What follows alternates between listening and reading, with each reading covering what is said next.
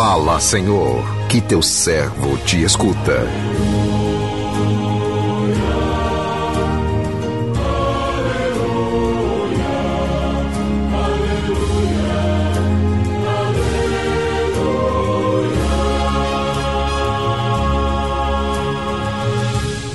O Senhor esteja convosco, Ele está no meio de nós. Proclamação do Evangelho de Jesus Cristo, segundo Mateus, glória a vós, Senhor. Naquele tempo, dirigindo-se Jesus aos chefes dos sacerdotes e aos anciãos do povo, disse-lhes: Escutai esta outra parábola. Certo proprietário plantou uma vinha, pôs uma cerca em volta, fez nela um lagar para esmagar as uvas e construiu uma torre de guarda. Depois, arrendou a vinhateiros e viajou para o estrangeiro. Quando chegou o tempo da colheita, o proprietário mandou seus empregados aos vinhateiros para receber seus frutos. Os vinhateiros, porém, agarraram os empregados, espancaram a um, mataram a outro e ao terceiro apedrejaram. O proprietário mandou de novo outros empregados em maior número do que os primeiros, mas eles os trataram da mesma forma. Finalmente, o proprietário enviou-lhes o seu filho, pensando: Ao meu filho eles vão respeitar. Os vinhateiros, porém, ao verem o filho, disseram entre si: Este é o herdeiro.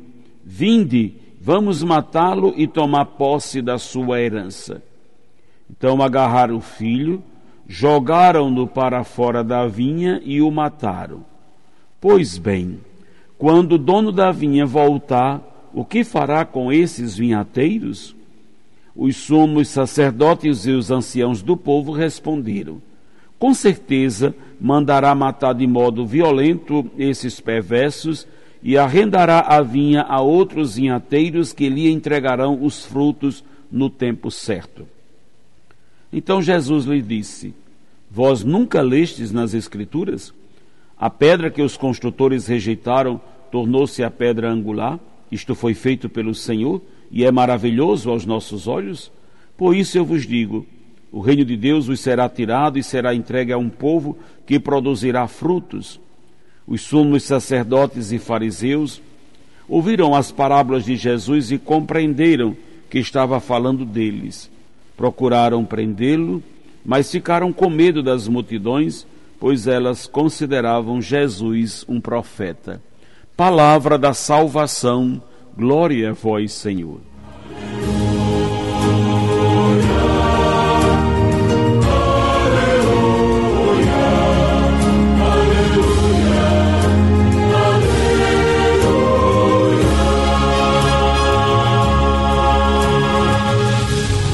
Meu irmão, minha irmã, ouvintes do programa Sim a Vida, a todo instante somos chamados a fazer a diferença no mundo, a agirmos de forma transparente na vivência e no anúncio do amor de Deus, construindo um novo céu aqui na terra. Todos nós somos chamados a sermos anunciadores da constatação de que a promessa de Deus se realizou com o Deus Filho nos resgatando do cativeiro. No evangelho que a liturgia de hoje nos convida a refletir, Jesus continua criticando duramente os líderes religiosos do seu tempo e, na intenção de desmascará-los, conta-lhes uma parábola na qual eles são os vilões. Por estarem fechados em si mesmos, sacerdotes e anciãos do povo, a princípio não assimilaram esta, estes personagens como sendo eles próprios. O que podemos constatar na resposta que eles dão a Jesus. Com certeza mandará matar de modo violento esses perversos e arrendará a vinha a outros vinhateiros que lhes entregarão os frutos no tempo certo. Com estas palavras, estes líderes religiosos assinaram a própria sentença. pois estes arredentários, né? Arredentar, oh meu Deus, estes que arrendaram né, a terra, os arredentários perversos da parábola, da parábola, eram eles mesmos. Sacerdotes, fariseus, só foram compreender que aquela parábola falava deles quando Jesus cita uma passagem nas Escrituras.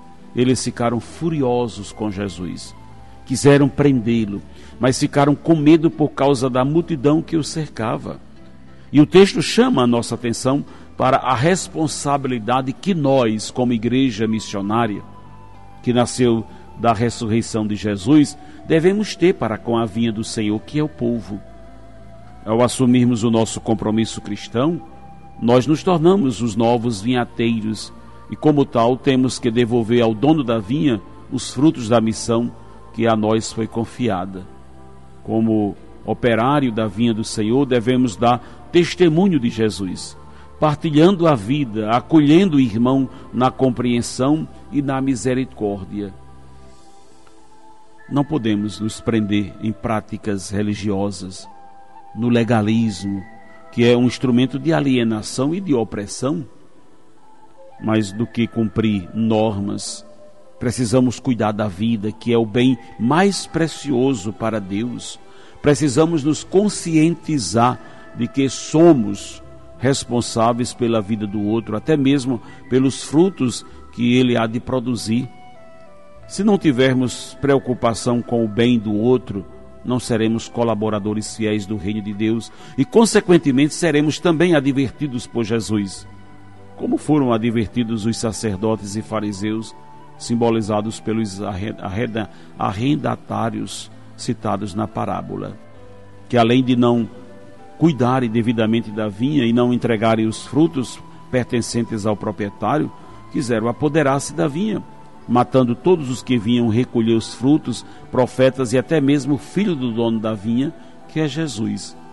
Felizmente, ainda hoje, existem muitos líderes religiosos bem parecidos com os antigos, pessoas que, ao invés de servirem, servem-se do povo, transformando em propriedade sua, desagradando assim o proprietário da vinha que é Deus. Se ligados à seiva que é Jesus, seremos bons vinhateiros produziremos frutos em abundância, dando assim a nossa resposta de fidelidade ao dono da vinha. Meu irmão, minha irmã, a nossa vida é essa vinha. Nós nos identificamos com essa vinha porque não fomos nós que quisemos a nossa vida, não fomos nós que plantamos a nossa existência nesta terra, não fomos nós que a tornamos possível. Tudo é dom de Deus, tudo veio de Deus, a nossa vida é uma dádiva de Deus, a nossa vida é um presente que o Senhor nos concedeu e foi confiada a nós como essa vinha que foi arrendada a esses, a esses servos. A nossa vida também foi entregue nas nossas mãos com muita confiança da parte de Deus, o nosso Criador. E aqui é bonito, porque a ausência do proprietário dessa vinha, que fala o Evangelho, fala-nos do nosso Deus, que nos deixou completamente livres, que nos criou livres e nos deixa livres. Fala desse Pai responsável que cuida de nós como filhos. Deus não cuida de nós como marionetes. Ele não cuida de nós como escravos. Ele não cuida de nós como bebês. Deus cuida de nós como filhos maduros por isso a ausência não pode ser mal interpretada, a ausência nos chama a atenção para essa liberdade de Deus, para essa ausência de Deus, esse olhar amoroso dele, essa assistência, mas que deixa espaço para a liberdade, para construirmos na liberdade uma experiência de maturidade. Muitas vezes, infelizmente, por causa do nosso pecado, essa ausência pode ser mal interpretada, imaginando que Deus possa ter abandonado. Quantas vezes você passa por um sofrimento e a tentação bate à porta do seu coração, imaginando e fazendo você pensar que Deus te abandonou? Não é assim. Mas também a ausência pode criar em nós aquele vício de autossuficiência, ou seja, eu me basto, não preciso de Deus, Deus pode ficar de lado, a minha vida resolvo eu.